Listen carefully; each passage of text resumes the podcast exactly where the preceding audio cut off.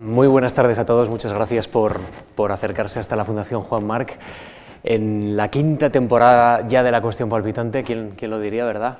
Antonio San José, muy Así es, ¿qué tal? Muy buenas tardes. Un placer, como siempre, compartir contigo análisis. Y Igualmente, ¿eh? nueva temporada y esperamos con propuestas interesantes. Cinco años. Para poder aprender, sí, cinco años. Cinco años. Y parece que fue ayer. ¿eh? Media década, un lustro, aquí con el análisis de, las cuestiones de actualidad en, la Fundación. Hoy em, la Fundación nos propone hablar de, de un asunto que es muy relevante. Prueba, prueba de esto es el interés que despierta entre la audiencia y evidentemente en nosotros y en la Fundación por, por el futuro del español y, y,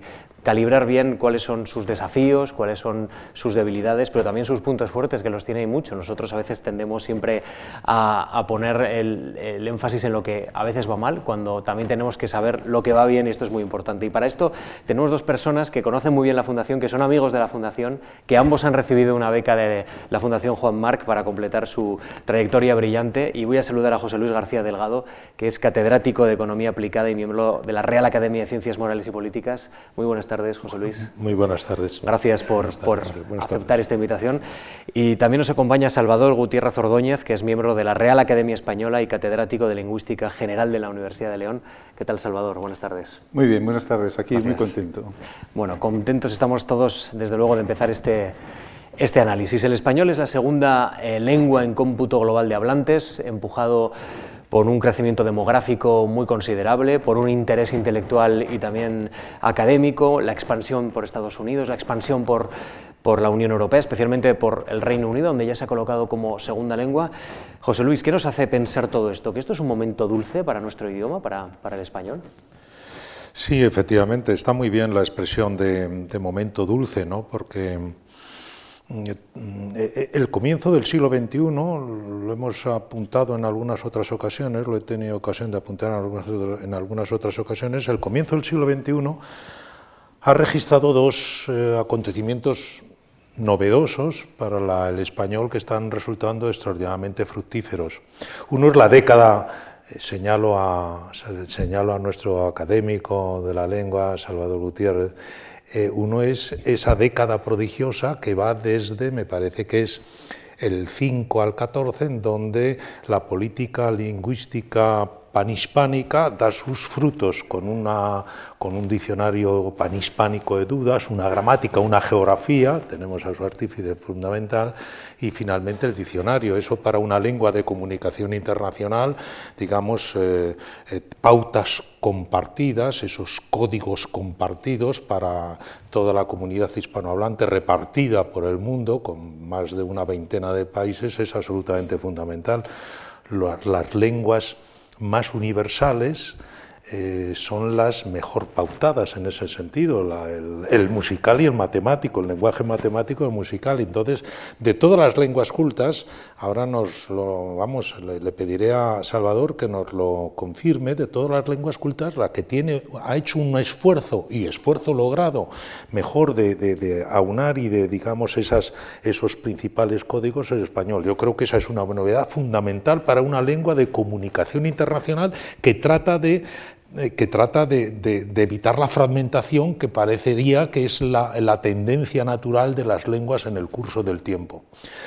Y la otra, la otra gran novedad es la expansión de fronteras. Siempre se nos había dicho por los historiadores de la lengua y de la lengua española que era una lengua geográficamente compacta, porque estaba en Europa, en un rincón de Europa, nuestra península y había después esto, la, la, América hispana, que a su vez estaba, digamos, unos límites geográficos muy, muy concretos. En el curso de estos últimos, el comienzo del siglo XXI, en ese sentido ha sido extraordinario porque el ensanchamiento de fronteras, segundo acontecimiento fundamental, ha sido, ha sido extraordinario, sobre todo saltando por centro Europa, Centroamérica y, y, penetrando con muchísima fuerza en Estados Unidos. Estados Unidos es la gran potencia del mundo, ¿no? No solo económica, militar, política, todo desde todo punto de vista. Y claro, convertirse en la segunda lengua, de hecho, en ciertos niveles, segunda lengua en Estados Unidos es extraordinario, ¿no? Yo siempre, perdón, y ya termino porque me estoy extendiendo mucho, nos, nos regañan los, nuestros estupendos comunicadores, ¿no? Antonio y Íñigo. Pero hay un dato que es muy expresivo, déjenme terminar mi primera intervención así. A Kennedy en 1960 solo le pueden votar medio millón de hispanos acreditados como votantes, con derecho a voto en Estados Unidos, de origen hispano. En 1992, 30 años después, a Clinton le pueden votar ya 11 millones. Inscritos, son muchos más, pero no todos tienen derecho a voto. A Obama, en el 12, le votan 23 millones. Pueden votarle 23 millones. ¿Acaso eso determinó la elección de Obama? Pero es que el próximo 6 de noviembre, otras elecciones que están, van, van, a ser muy importantes para el decurso de los acontecimientos en Estados Unidos, como saben ustedes, el próximo 6 de noviembre, son ya 28 millones los estadounidenses de origen hispano que tienen derecho a voto, que es aproximadamente la mitad de la comunidad hispana en Estados Unidos, que según nos dice el Instituto Cervantes, que es el que hace estos recuentos periódicos, es algo más de 50, 55 millones. Perdón, que me he extendido mucho. La pregunta que hacía Íñigo es eh, enormemente pertinente. Es decir, ¿qué es lo que hace eh, que una lengua eh, en estos últimos años una lengua como el español pues tenga ese momento dulce, ese, carácter expansivo.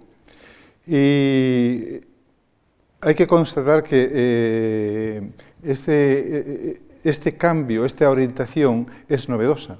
Antes, eh, los progresos de una lengua generalmente estaban ligadas al progreso del imperio. En la frase del prólogo de Nebrija, la lengua siempre es compañera del imperio. El imperio eh, conquistaba y detrás iba la lengua y se expandía. Sin embargo, en estos momentos es un crecimiento democrático es un crecimiento demográfico, es un crecimiento que debemos a nuestros hermanos de Hispanoamérica, a este crecimiento y a esta expansión, porque eh, por un lado hay un crecimiento, por el otro llado hay un movimiento de migración hacia los Estados Unidos, hacia los estados fuertes. Hay un poder también económico gracias al consumo, a las relaciones, que también está teniendo una influencia enorme en Brasil, que es otro de los países que en estos momentos está experimentando un cambio. Hay una frase eh, famosa de un ministro de Brasil que decía, nosotros estamos rodeados por dos realidades, una por eh, los países hispanoamericanos que hablan español y otra por el mar si nos vamos hacia el mar nos ahogamos, o sea, que estudiemos español.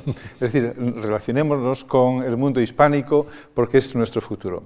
Y efectivamente, eh, eh, por un lado, en Estados Unidos se prevé que, para, en estos momentos haya, hay unos 50 millones de hispanos, de los cuales un 28 millones tienen derecho a voto, que para el año 2050 posiblemente, si no es la primera potencia eh, de, de, hablante hispanos, eh, será la segunda después de México, pero que está creciendo eh, de una manera exponencial y que, por otro lado, eh, algo que hablábamos eh, antes, eh, está ocurriendo otro fenómeno que es que la tercera generación, que normalmente la tercera generación de inmigrantes suele perder la lengua de sus ah, antepasados, en estos momentos, por razones económicas, por razones también de prestigio, pero sobre todo por razones económicas de puestos de trabajo y por mayor financiación en el salario, pues aprenden español. Eh, es decir, que estamos en un momento, desde esa perspectiva, en un momento dulce. Ya comentaremos más adelante algunos... Eh, ¿Me, dejáis, Íñigo y Antonio? El ensanchamiento de fronteras yo le pediría a Salvador que nos diga algo, porque además es absolutamente novedoso y nadie mejor que él nos lo puede decir. Él acaba de, de volver de un viaje con el director, me parece, una delegación de la Academia Española, de China. es que, claro, si este ensanchamiento de fronteras no solo es hacia eh, Estados Unidos, gran potencia, sino hacia la gran potencia demográfica y gran potencia a todos los efectos dentro de nada, esto, o las, ahora ya la gran potencia acompañante, esto de los Estados Unidos, que es China, bueno, pues el, futuro del español desde ese punto de vista, digamos, de penetración de nuevos espacios, tendría mucho que ver. Que nos cuentes algo de, de, lo de Eso está relacionado también con la institución a la que hacías antes referencia, a la Real Academia Española. La Real Academia Española, desde el año ya 98, eh, la primera publicación que aparece con el rubro de de Panhispánica es efectivamente el 2005, pero ya el año, eh, la, en la publicación de la ortografía de 1998 ya aparece firmada por todas las academias y hay un acuerdo en Chile de que todas las publicaciones de la Real Academia Española, todos los grandes acuerdos se hagan ah, al unísono, eh, de consuno. Y entonces eh, esa, esa, voluntad está, no solamente ha producido eh, mm, obras técnicas como la gramática, la ortografía, el diccionario, el diccionario pan-hispánico de dudas y otras obras que también están en el entorno de la norma, mm, sino que eh, eh, ha contribuido a mantener ese tipo de relaciones para que el español esté en la proa tiene unas relaciones eh, estupendas con el Cervantes. Con el Cervantes se organizan eh, congresos de la lengua española cada tres años en distintos países. El próximo año va a ser en Córdoba, Argentina. Eh, tiene, el Cervantes es otra institución que está teniendo también una importancia grande en, ese ensanchamiento de fronteras. Mm, y, y, por otra parte, pues siempre que tiene que eh, mm, ayudar, por ejemplo, a academias eh, pobres o eh, academias como la de Estados Unidos en sus, nuevas, en sus nuevos retos, la, Real Academia Española está ahí. Bueno, pues efectivamente se ha producido una noticia importante, que consideramos muy importante, que es que en China eh, el español se ha convertido lengua, eh, de, segunda lengua, es decir, la primera segunda lengua es el inglés y luego quedan el ruso, el japonés y el español. Eh, eso significa que en el bachillerato, es decir, en la enseñanza media, mm, varios millones o muchos millones de, la población china van a acercarse a conocer el español. cuando tuvimos noticia de esta, de esta novedad, pues lo que hizo, lo primero que hizo la Real Academia Española es establecer un convenio con la Universidad de Estudios Extranjeros de Shanghái eh, estuvieron aquí en el mes de junio y eh, en estos momentos, pues eh, en el mes de septiembre, estuvimos durante una semana celebrando un congreso. Se han firmado convenios eh, convenios generales, un convenio más específico y un convenio comercial también, pero se ha creado al menos ya un instituto de investigación dentro de la Universidad de, Estudios Extranjeros de Shishu, de Shanghai, para colaborar con la Real Academia Española. Y eso va a, eh, va a promover que la academia eh, sirva de núcleo de, relación, de conexión con muchas otras universidades. En estos momentos hay muchas universidades que tienen convenio con China, pero este tipo de conexión para poder eh, dirigir tesis, para poder eh, recibir alumnos destacados, eh, no solamente alumnos baratos o caros porque paguen mucho dinero, sino que creo que eso va a tener mucha importancia en este país. En estos momentos ya hay 120, 120 departamentos de español en universidades chinas, 120. Y es decir que el, estamos mirando a Oriente, nos estamos orientando. hay, que orientarse siempre. Bueno, una lengua es un millón de cosas. Tiene una dimensión comunicativa, nos sirve para poder eh, entendernos, eh, una dimensión cultural, transmite el conocimiento, transmite la experiencia, es la imagen también de, de un país en el mundo, pero también tiene una dimensión económica, que no es desdeñable en absoluto en el caso del español. Es una palanca formidable de la economía, de la que no sé si somos todos conscientes. Ustedes sí, seguro, los dos, porque es su trabajo, pero mucha gente ve, económicamente el español es una palanca, es una potencia, sin duda. Y me gustaría que pudiéramos cuantificar exactamente en qué dimensión el español puede ser algo económicamente fundamental para nuestro país y también qué habría que hacer para dar el salto definitivo que nos falta. Señor García Ahí estamos en parte logros y en parte desafíos, ¿no? respondiendo al título de esta cuestión palpitante. ¿no? Por cierto, hay que felicitar a la Fundación Juan Mar por, por tantas iniciativas, pero esta de la cuestión palpitante es estupendo. Déjenme de entre paréntesis, porque claro, traer cuestiones aquí ante ustedes como el futuro de las pensiones en España o la crisis de Oriente Medio, realmente bueno, es, es un servicio magnífico que hace una tribuna como esta, un foro como este. Muchas gracias. Esto, Vamos al, al tema. Efectivamente, una lengua de comunicación internacional, como es el español, eh, que, es lengua oficial, mayoritaria, en algunos casos además mayoritaria y común en una veintena de países y con este, como hemos dicho, este grado de penetración eh, creciente en, otras, eh, en otros espacios, tiene unos efectos, está muy bien el término de palanca, ¿no?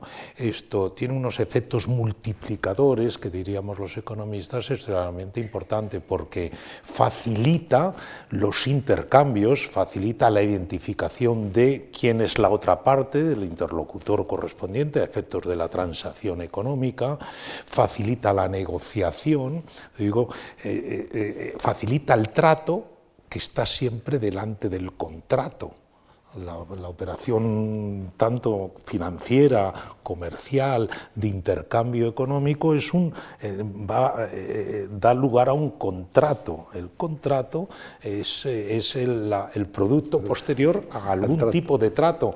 Una lengua común, claro, es absolutamente fundamental para agilizar facilitar, propiciar ese trato que conduce al contrato. Y una vez firmado el contrato, el seguimiento del contrato correspondiente, porque esto es absolutamente fundamental en todas las operaciones de comercio internacional y transacciones financieras internacionales.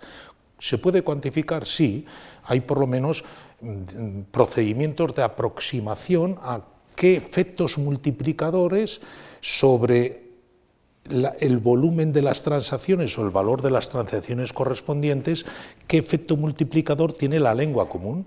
Es decir, para eh, eh, contrastar, comparar cuál sería el volumen de transacciones entre dos países que hablan la misma lengua, en este caso el español, eh, si, no, si no tuvieran esa lengua común. Los estudios que se han realizado en una investigación muy amplia que he tenido ocasión de codirigir, valor económico del español, nos dan eh, datos, nos dan resultados realmente llamativos. ¿no? Las transacciones económicas entre los países de lengua hispana se están multiplicando por cuatro veces eh, respecto si no tuviéramos, en comparación con si no tuviéramos esa lengua común. Serán mayores o menores las transacciones comerciales, pero serían cuatro veces menores si no tuviéramos esta, lengua común. Y en, en, relación a los flujos financieros, todavía el efecto multiplicador es mucho más alto, por siete.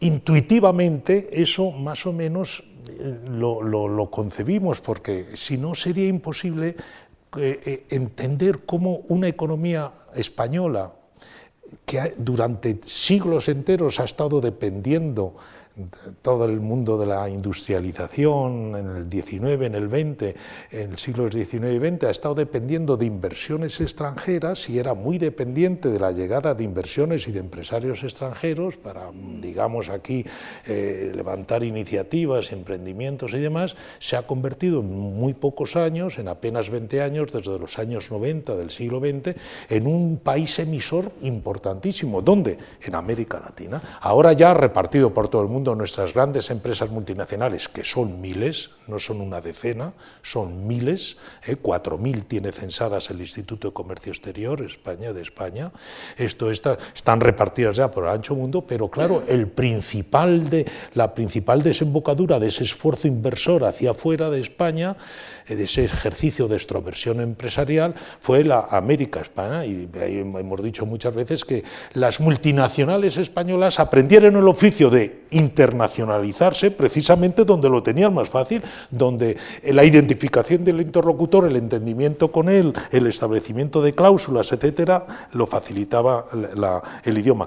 La, lengua, la lengua que es cultura, porque claro, la lengua siempre lleva parejo pues toda una serie de, digamos, de, cultura, desde, eh, digamos, pautas de comportamiento a escala individual, colectiva, familiares, etcétera, etcétera, ¿no? Entonces eso, claro, la lengua ha sido en ese sentido, ha sido una palanca extraordinaria para, acaso, déjenme un poco mi faceta de economista, acaso el hecho más importante de la economía española en los últimos 50 años, que ha sido una economía una economía, como les decía antes, un, poco introvertida, pensando en su propio mercado interior, se ha extravertido y se ha hecho una economía internacionalizada de primer orden, de primer orden. Hoy la economía española tiene un grado de dependencia mayor que la francesa, que la italiana, y, en Europa solo, solo y la inglesa y la, y la alemana nos, no, se codean con nosotros. ¿no?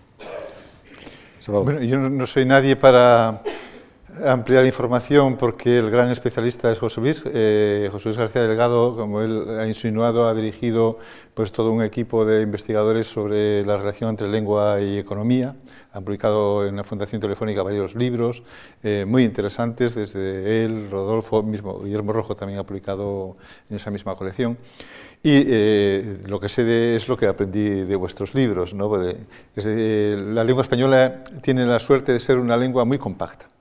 Es decir, eh, está España separada, pero todos el resto de los países eh, eh, tienen, están juntos, están, es una lengua, por lo tanto, muy compacta. Por otro lado, un, hecho muy importante es que tienen como una cultura muy común. Es decir, de todos los países hispanoamericanos y, España, en cuanto comienza, nos entendemos muy bien.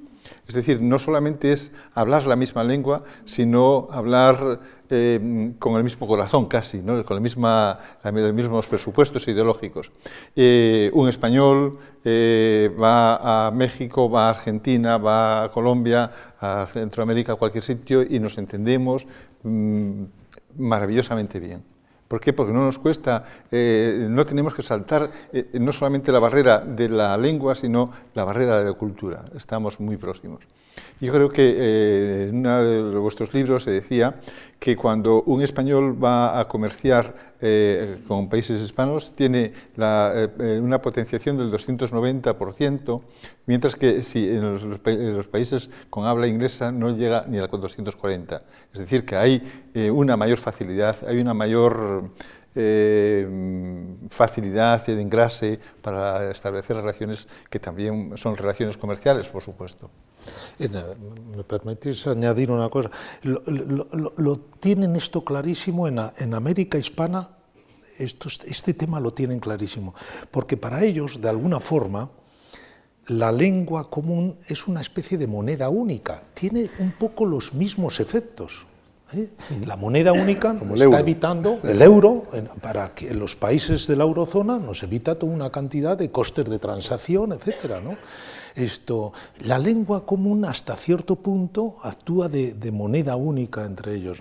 Y si me permiten también añadir a propósito de palanca, de efecto multiplicador, de, visto de otra perspectiva, la lengua es la responsable de este, de este, de este premio que, que, nos ha caído no del cielo, sino de la lengua común a los españoles, a nosotros hoy, que es los inmigrantes que vienen de América, de la América hispana. Se han multiplicado, el efecto multiplicador de la lengua es, hoy hay un número, hoy en España hay aproximadamente tres veces más de inmigrantes de origen hispano que los habría, que los que habría en iguales condiciones de ofertas de trabajo, de mercado laboral, etcétera, si no tuviéramos la lengua común.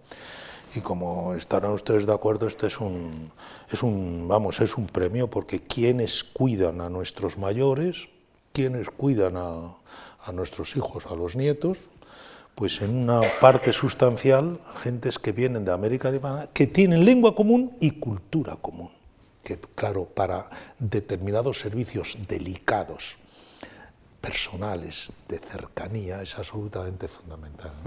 No solamente, perdona, eh, en estos momentos están llegando mucha gente de Venezuela, de algunos otros países, de Colombia, con gran preparación eh, científica también, es decir, que, con carreras que allí no pueden desarrollar y en estos momentos están enriqueciendo también eh, nuestra, a nuestras empresas, a nuestra cultura.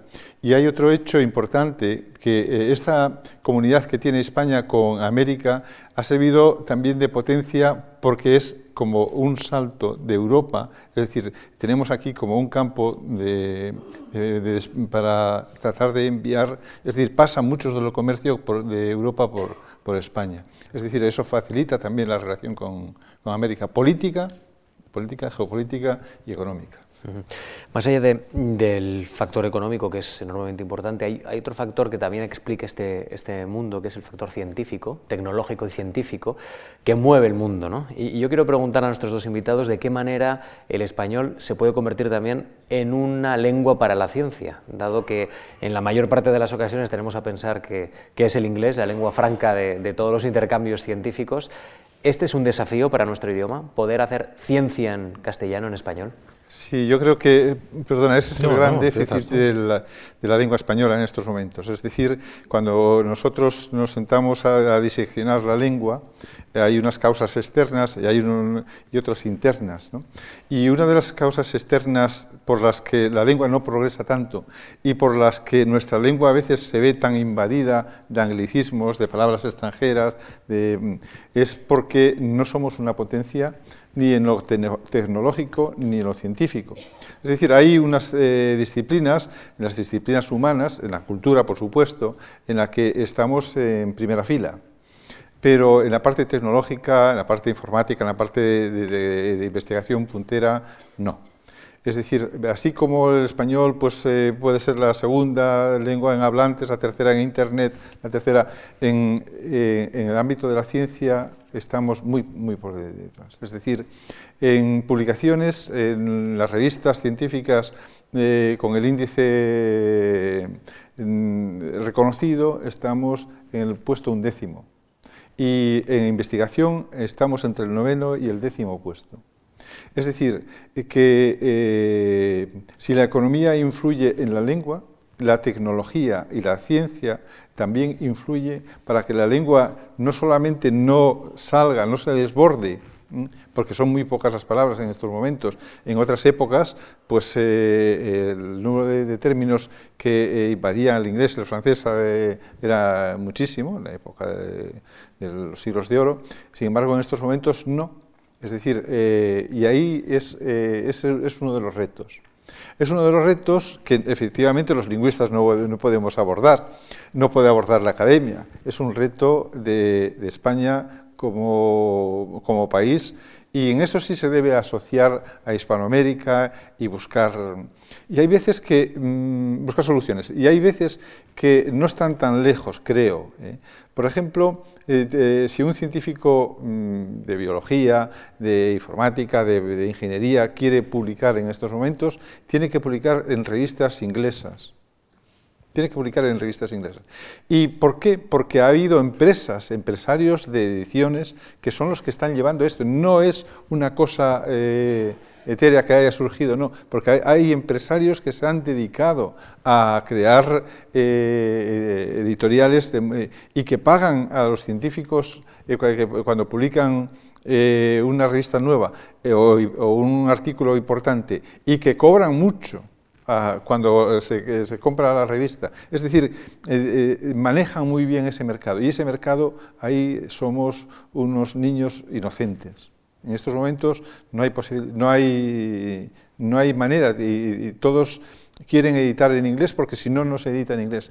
Podría hacerse revistas que, científicas, poderosas, buenas, bilingües, que, eh, en estos momentos muchas de ellas ya son eh, revistas digitales. Que entonces ahí podría editar en español y en, inglés, en español, en holandés, alemán. Eh, y yo creo que habría que ir, eh, echar ahí mucha imaginación, buscar investigación, investigación, investigación y también cuidar eh, las publicaciones.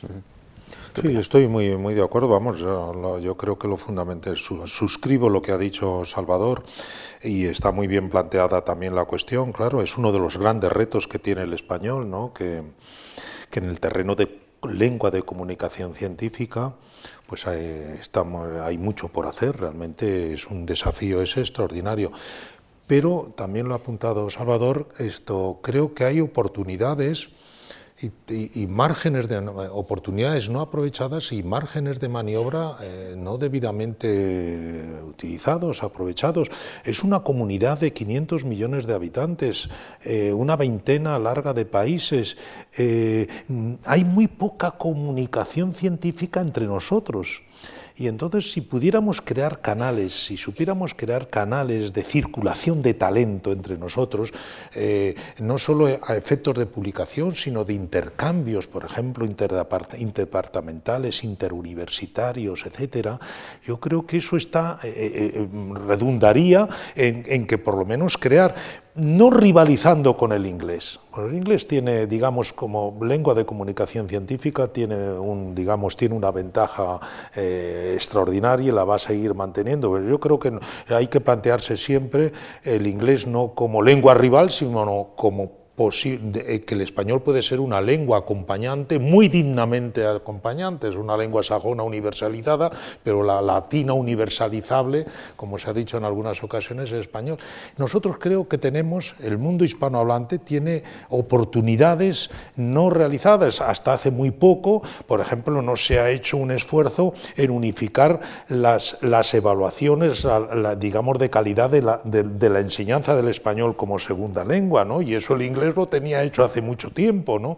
Entonces son pasos para dignificar, cualificar, eh, vamos, para, para, darle calidad también, para, para aumentar el pedigrí un poco del español. ¿no? Yo creo en ese sentido que pues, se pueden hacer mucho, hay mucho territorio, por ejemplo, en publicaciones científicas bilingües, ¿por qué no hacer publicaciones científicas todas bilingües? Es decir, las de biología, las de medicina, las de economía y las de sociología, que ahora efectivamente el español o el, o el hispanohablante de, o, el, o, el, eh, o el hablante de español de, de, América que quiere ser conocido en la comunidad eh, científica internacional publica en inglés.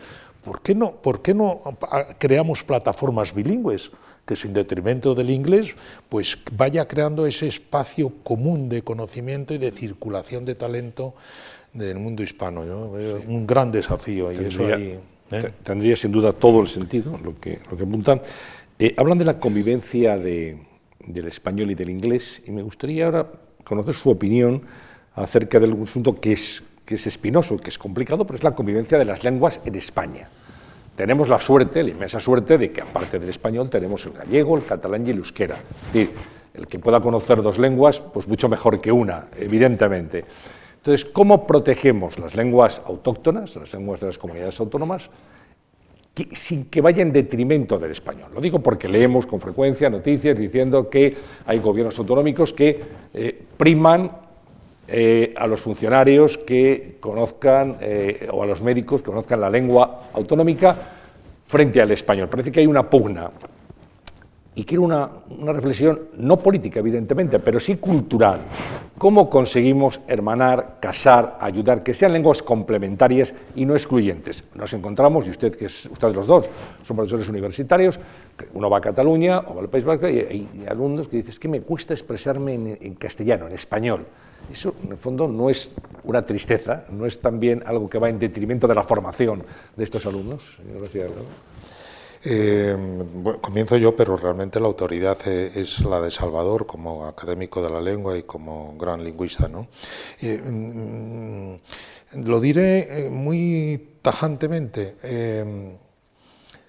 España, que es un país afortunadamente plurilingüe, bueno, todos los países del mundo, salvo cuatro, según mis conocimientos, si estoy no estoy equivocado, Malta, Portugal, Liechtenstein, e Islandia, cuatro europeos, son los únicos que son monolingües en el mundo.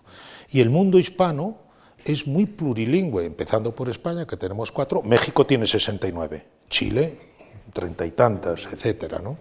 Entonces, eh, en España, que es un país afortunadamente plurilingüe porque es riqueza, eso es cada lengua y la multiplicación de lenguas es riqueza, no tenemos cultura de plurilingüismo lo quiero decir muy tajantemente, no tenemos cultura plurilingüe, lo cual no quiere decir que no haya realmente, eh, digamos, actuaciones absolutamente lamentables, ¿no?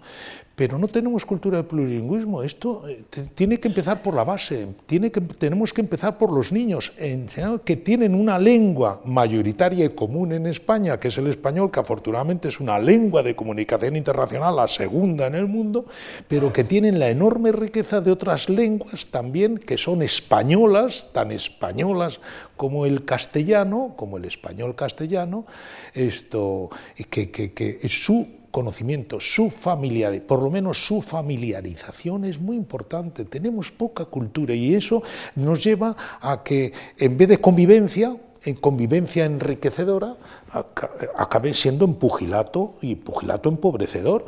Hombre, yo creo que tampoco es tan difícil políticas educacionales, formativas y después de promoción de las lenguas, en donde, hombre, hay que, que dos elementos a conservar, dos objetivos, que la mayoritaria no vaya no anule a las minoritarias y que el cultivo de las minoritarias no vaya en detrimento de la mayoritaria, que estamos tirándonos piedras a nuestro tejado. ¿Cómo a los niños de no sé qué aldea, de no sé qué región española, no se les va a, no, no, se les va a adiestrar en el conocimiento de la lengua que tienen para abrirse paso en todo el mundo, que es una lengua internacional? Pero al mismo tiempo, claro, la lengua incorpora elementos intangibles, simbólicos, de identidad, etcétera, que son muy importantes para la personalidad, para el desarrollo de la personalidad. Y no podemos que la mayor, que la, que la grande no anule a, los peque a la pequeña, a las, a las minoritarias, todas son iguales a efectos, digamos, de valor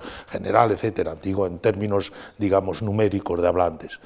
Entonces yo creo que no es tan difícil, no tenemos, no tenemos una, insisto, no, yo creo que es un, un, déficit extraordinario en este grandísimo, menor, estupendo país que es España. Una de sus riquezas es el ser plurilingüe, pues no tenemos cultura de plurilingüismo. Cuando nos hablan en catalán hay, hay castellano hablantes que se sienten incómodos y, y cuando se habla castellano, español castellano en Cataluña hay algunos, eh, algunos eh, catalanes que se sienten a su vez eh, ya no incómodos, a veces ofendidos, etcétera. Bueno, cito el, el caso de Cataluña, pero el, tema es extensible a, otros, a, otras, a otras latitudes. ¿no? ¿Nuestro académico cómo lo ve? Pues eh, yo estoy bastante de acuerdo, muy, mucho, muy de acuerdo con, con José Luis. En primer lugar, yo soy lingüista y evidentemente no me gusta que las lenguas se mueran. Me gusta que las lenguas vivan, que las lenguas florezcan, que las lenguas eh, eh, cristalicen en una literatura, que sirvan para transmitir pues, eh, sentimientos de, sus hablantes. Es decir, me gusta que las lenguas vivan y que las lenguas no mueran. Y, pero claro, en estos momentos, en estos momentos o en España se produce y en muchísimos países, como dice José Luis, se produce que conviven lenguas. Y eh, muchas veces esa, convivencia de lenguas, que podría ser totalmente pacífica, porque el español es lengua de Cataluña, porque mm, eh, se habló siempre en Cataluña, y porque muchísimas personas han llegado de inmigrantes como lenguas eh, hablantes en Cataluña, pues o el País Vasco, o Galicia, o Asturias, es decir, tiene que, mm, tienen que convivir. Lo que ocurre, pues, eh, eh, que esto se enlaza eh, a veces con los sentimientos, mm, otros sentimientos nacionalistas. o vamos a, pensar que son los sentimientos de, mm, quienes quieren defender su lengua y que para defenderla necesitan, pues, hacer, es decir, un, un trato desigual, es decir, como se puede hacer con la mujer en un momento dado en el que la mujer no está favorecida socialmente y entonces pues eh, eh, lo que eh, provoca pues es unas reacciones para que el, catalán, el vasco, etcétera, estén favorecidos. Pero eso no debería ni extrañar a los que vamos de, de fuera a Cataluña, ni a los catalanes deberían tampoco, o los vascos, o los asturianos, o los gallegos, es decir, que eso sirviera de pugna de rechazo. Son dos, eh, dos, instrumentos de comunicación, dos instrumentos maravillosos, y lo ideal, lo ideal es que convivieran en paz. Espero, espero que eh, bueno, las cosas puedan eh, ir pasando, eh, las cosas puedan ir pasando, porque hay veces, hay momentos difíciles en la historia en los que se mezclan eh, sentimientos patrióticos, sentimientos sociales, etcétera, con la lengua y a veces con la religión, y eso hace difícil el diálogo. Pero mm, eh, hay una frase que le he oído a Borrera hace poco, vamos a introducir eh, raciocinio para que los sentimientos se enfríen. ¿no? Esa sería lo deseable. La Fundación Telefónica eh, publica un anuario, una investigación bastante importante sobre la situación del español en el mundo. El señor eh, José Luis García Delgado es muy activo y dirige esos, esos, trabajos. Y hay una reflexión que me ha llamado la atención y que quiero comentar con ustedes, a ver, cómo, a ver cómo se puede dar la vuelta. Entre los retos que plantea la Fundación, dice, se tiene que constituir en una de las seis lenguas oficiales de Naciones Unidas, porque ahora mismo es subalterna, y que la Unión Europea se convierta en una lengua de trabajo como el inglés, el francés y el alemán. ¿Qué está pasando para que se produzca este desfase entre una lengua pujante que habla mucha gente y que incluso es fuente de negocio y sin embargo en las instituciones internacionales o en el caso por ejemplo de la Unión Europea no es una herramienta común de trabajo de las instituciones. José Luis, ¿cómo podemos ir construyendo y sobre todo quién tiene que dar ese paso para ir construyendo Europa en español también? Eh, sí, efectivamente, ese es un tema es eh, en la Unión Europea que es un eh, que tiene veintitantas lenguas, no hay somos 27 ahora, o 28 todavía, hasta el 29 de marzo del 19 seremos 28. somos 28 a partir del 29 de marzo, todavía la pelota está en, arriba, ¿no? no sabemos qué pasará. Quizá pasemos a ser 27. Eh, países de la Unión Europea, pues hay veintitantas lenguas, no hay 27, pero 23, 24, ¿no? Porque algunos países comparten. Entonces, eh, efectivamente, ha habido que elegir unas pocas lenguas de trabajo. Y esas lenguas de trabajo pues son eh, inglés, alemán y francés. Eh, son las que tienen mayor número de hablantes, efectivamente. Eh, eh, inmediatamente después iría el español e iría el italiano, ¿no? y después el polaco, etc. El español tiene una baza, no sé si nuestros representantes han sabido en, en, su momento, en cada momento, jugar la baza correspondiente, porque claro, el español tiene detrás a 500 millones que no tiene el italiano, que no tiene el francés, que no tiene el alemán y que no, tienen que no tiene el polaco, ¿no? digamos, por hablar de los grandes, eh, las grandes comunidades de hablantes a escala europea. ¿no? Entonces, eh, no sé si eso se ha sabido jugar bien, porque eh, además eh, América, la, América, la América hispana, toda América Latina, pues es un socio preferente de la Unión Europea y claro, la, el, tener que la lengua de trabajo también fuera el español tendría, para la propia Unión Europea, tendría ventajas importantes, ¿no? No sé si se ha sabido jugar bien ese tema. ¿no? Eh, en el caso del sistema europeo de patentes, pues España trató de pujar que también se pudiera patentar el, invento correspondiente en español, no fue posible. Ahí nos perjudicó mucho, volviendo al tema anterior, que hacemos menos patentes en España que en otros países. En el sistema europeo de patentes, cada año Alemania casi se aproxima al 50% de patentes registradas y España no pasa del 5% ningún año. ¿no? Claro, mm, pero en el tema de lengua de trabajo, yo, yo creo que España tendría, tendría ahí Alguien ha dicho eh, que si el Reino Unido sale de la Unión Europea, sería el momento de, que España presentara de nuevo su candidatura. Yo creo que el inglés eh, no es prescindible, ¿no? No es prescindible, esté el Reino Unido o no dentro de la Unión Europea, porque es, lengua de, es la lengua franca de nuestro tiempo y por tanto nos haríamos un mal favor los europeos si dejáramos de aprender inglés y de conocer inglés. ¿no? Pero esto, bueno, ahí hay un juego que, yo creo que tal vez en cada caso hay que, hay que saberlo aprovechar. ¿no? Yo creo que también hay otro hecho, es que hemos llegado un poco tarde. Es decir, eh, cuando España ingresa, todo eh, el funcionamiento, toda la maquinaria administrativa eh, ya estaba hecha, con todos los sistemas de traducciones, etcétera, ya estaba hecha, y eso es muy difícil de cambiar ese engranaje es muy, muy difícil de cambiar. Es decir, podemos conseguir pues, tener un representante, podemos, tener, eh, podemos conseguir, eh, pero esas, eh, esa ruptura de, un, de una maquinaria, eso es muy, muy duro de...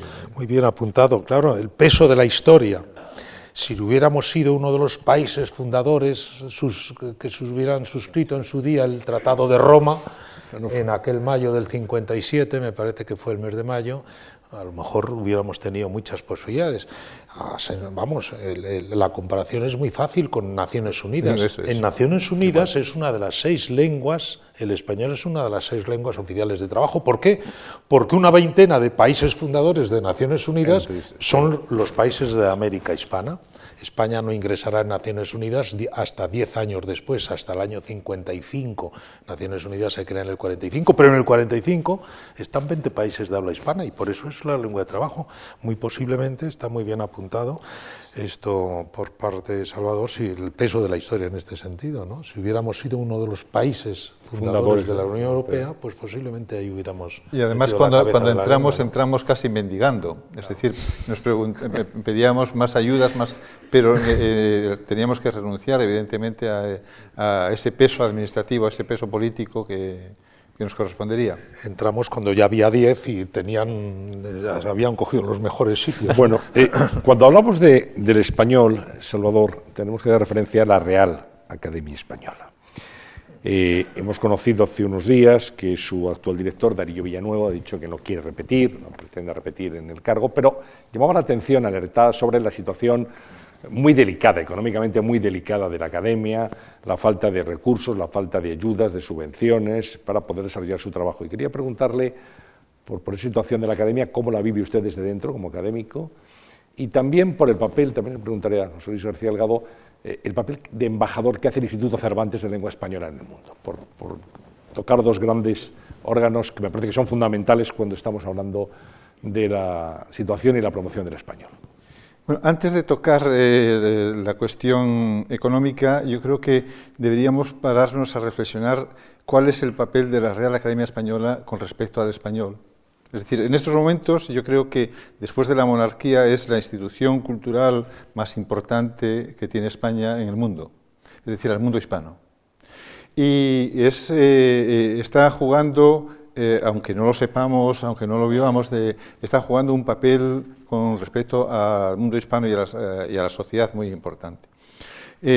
José Luis aludía al hecho de que ninguna lengua de nuestro entorno, tiene eh, una academia, tiene eh, una institución que haya sido capaz de elaborar esos códigos fundamentales que, son los que de alguna manera fijan el conocimiento de la lengua y fijan eh, su norma. Y ninguna lengua del entorno tiene, por ejemplo, una gramática como tiene la gramática de la lengua española. Ninguna lengua del entorno, yo creo que tiene una ortografía eh, con la seriedad que tiene eh, nuestra academia. Eh, nuestra, en cuanto al diccionario también tiene una enorme calidad, es mejorable como todo, pero se está haciendo un diccionario histórico. La academia en estos momentos está jugando un papel importantísimo con respecto a la sociedad. Está por ejemplo, el servicio de, consultas de español al día tiene, está respondiendo a, a, más de 350 consultas diarias consultas diarias de, todo el mundo, de todo el mundo hispano. Eh, es decir, que en estos momentos la Academia Española es como un enorme transatlántico eh, que está en funcionamiento y que necesita eh, fuel, que necesita gasóleo para seguir funcionando.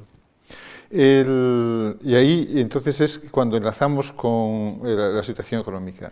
Si no tiene, si la sociedad y los gobiernos no ven el papel tan importante que está jugando eh, y la Real Academia Española en España y en, el ámbito de la, lengua en, el mundo hispánico, pues es fácil que la dejen morir, que la dejen morir.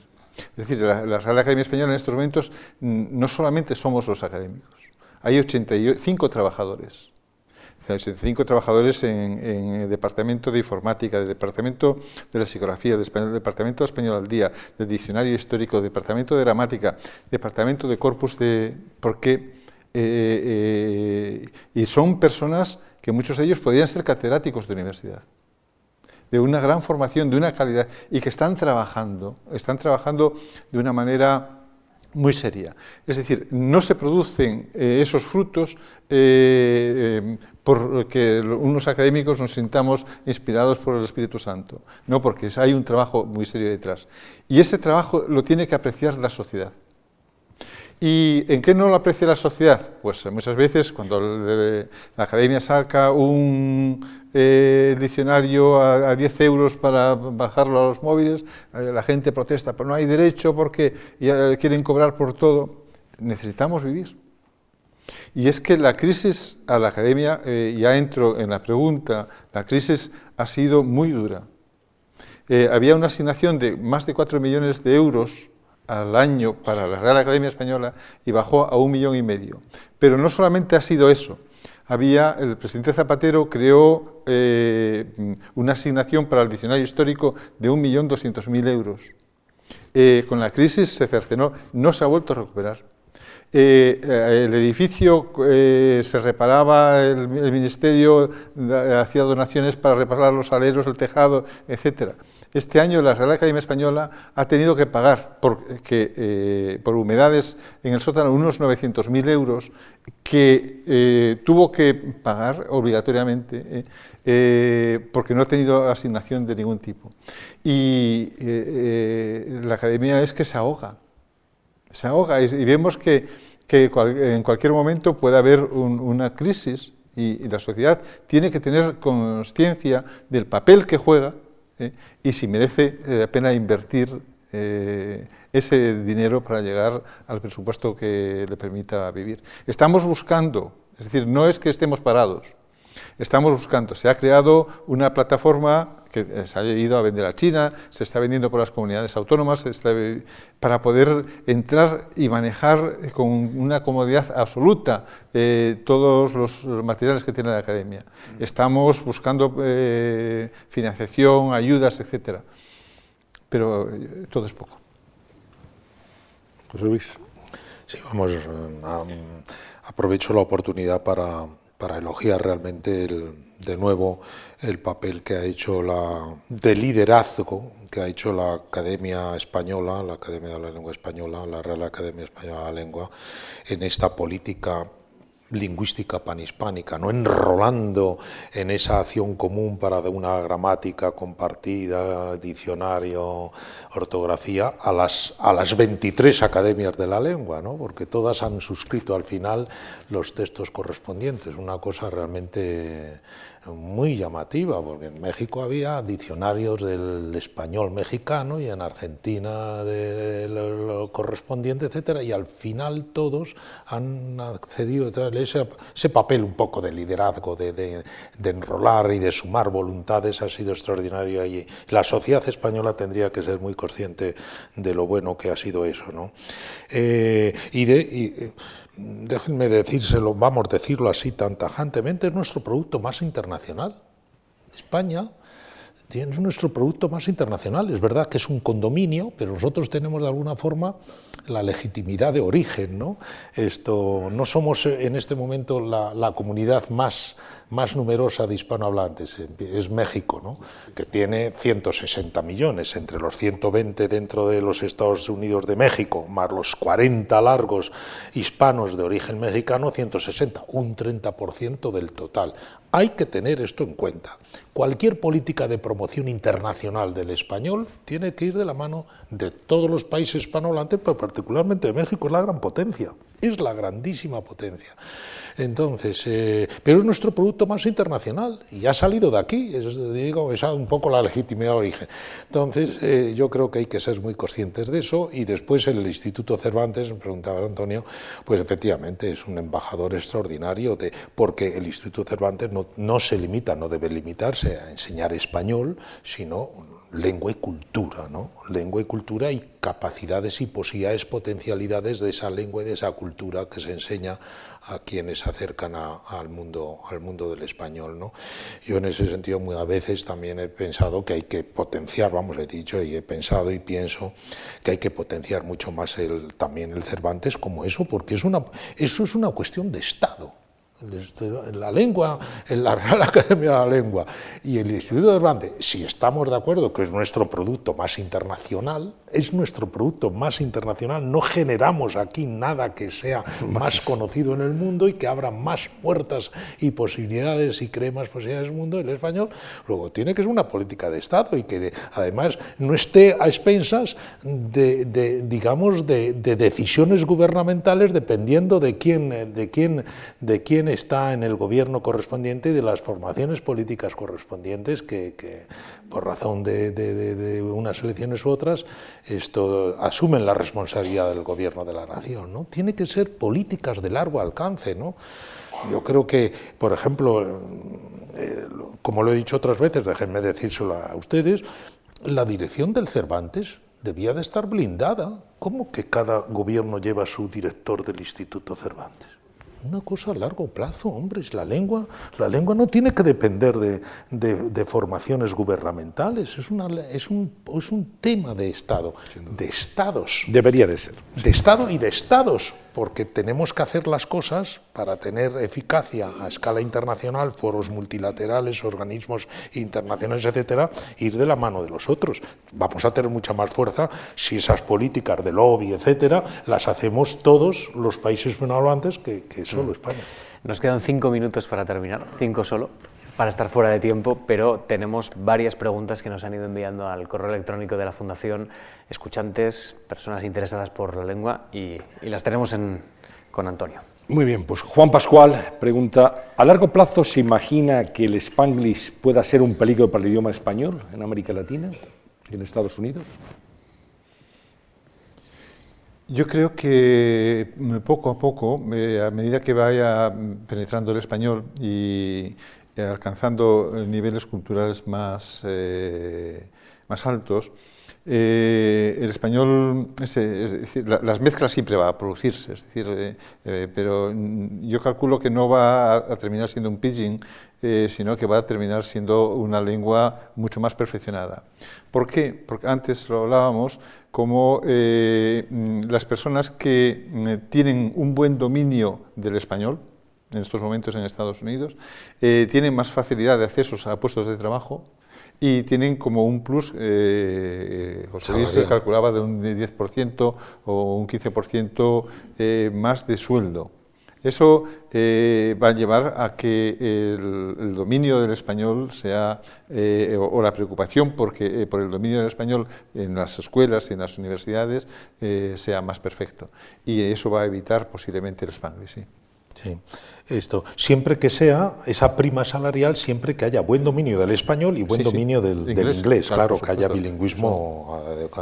Eh, yo hace 10, 15, 20 años el spanglish efectivamente hubo un momento en donde se pensaba que, el español se iba a diluir y se iba a transformar poco a poco en spanglish.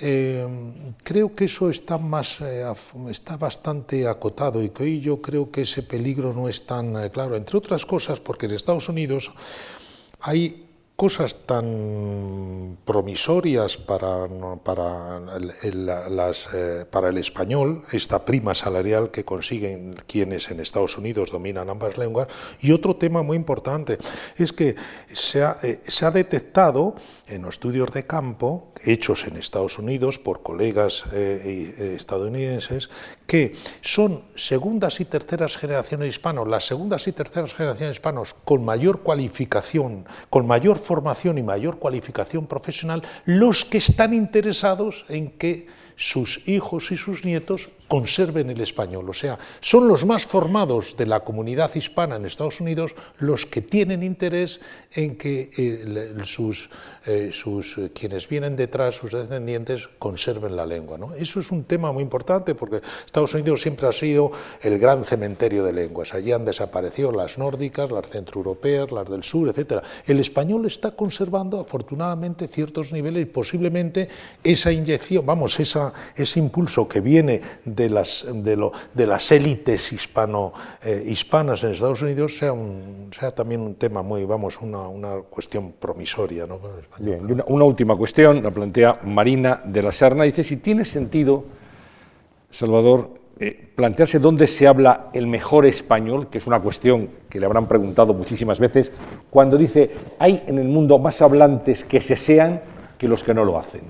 Por supuesto, y más hablantes que eh, tienen, son yeístas, en estos momentos somos muy pocos los que distinguimos y articulamos a elle, y y somos, son muchos más los hablantes de, en América, en México, en Colombia, en Perú, en Argentina, Chile.